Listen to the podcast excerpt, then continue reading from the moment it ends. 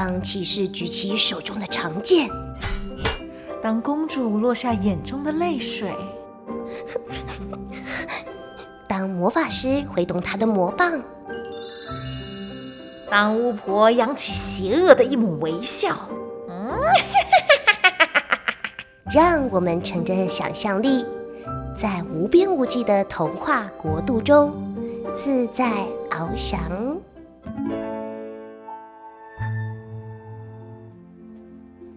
Hello，小乖乖们，欢迎收听《来杯温牛奶》，我是西西妈咪。今天西西妈咪要跟大家分享的故事是《皮皮放屁屁》。这本书的作者是比利特·米勒，译者是林良。二零零三年由三之三文化出版。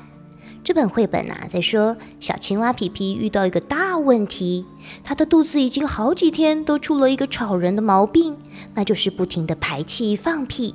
他的妹妹觉得很好玩，但是他的爸妈和老师却很不高兴。医生说这只是因为肚子里有臭气，慢慢会好起来。可惜的是，好的太慢了。皮皮设法忍住放屁。但结果更糟，他的肚子膨胀得像个气球，带着他飘向高空。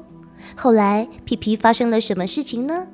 请跟着星星妈咪一起听听这则故事吧。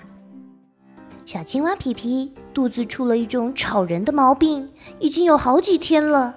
它整天放屁屁，吃东西的时候不，做游戏的时候，连睡觉的时候也会不。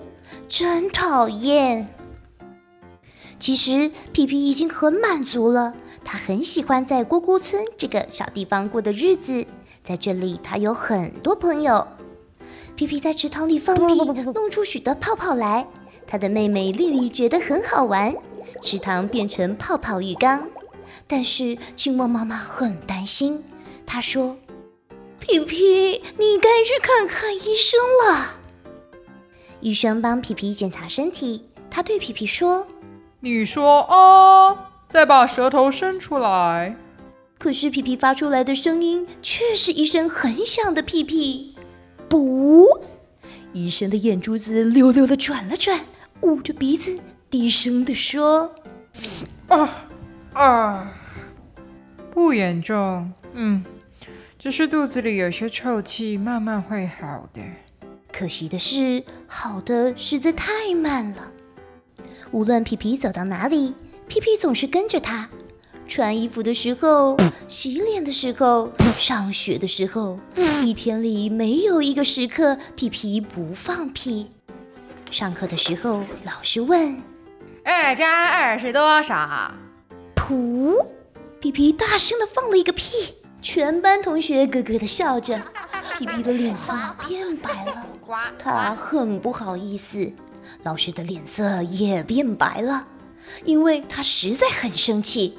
他骂皮皮说：“真没礼貌，不许再胡闹了！我一定要告诉你的家长。”皮皮试了试，但是屁就是停不下来，不不不。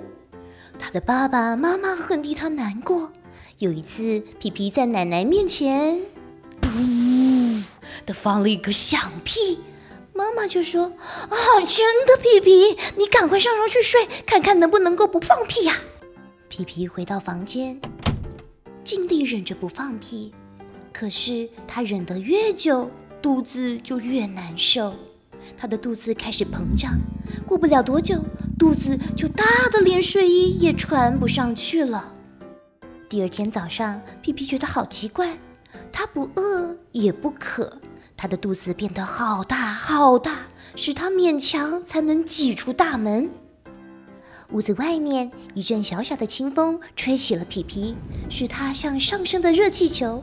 他管不了自己，他飞向高空。妹妹丽丽高声喊叫：“皮皮回来！”但是皮皮却越飘越高。从高空中看，下面的世界好美丽，那些房子，那些田野，还有远处的那些小山，皮皮看得好高兴。但是在地面上，他的妈妈哭着，他的爸爸对他喊叫：“皮皮，求求你回来，求求你！”我回不去啦。皮皮说：“他飘得更高了。”青蛙爸爸想出一个好主意，他说：“皮皮，赶快放屁，能放多大声就放多大声。”但是皮皮听不见，回答说：“爸爸，你说什么？”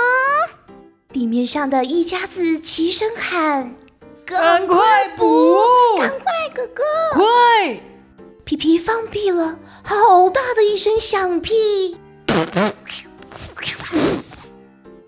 皮皮向下掉落，漂浮着，一路轻轻地回到了地面。皮皮平平的躺在地上，像一个泄了气的气球。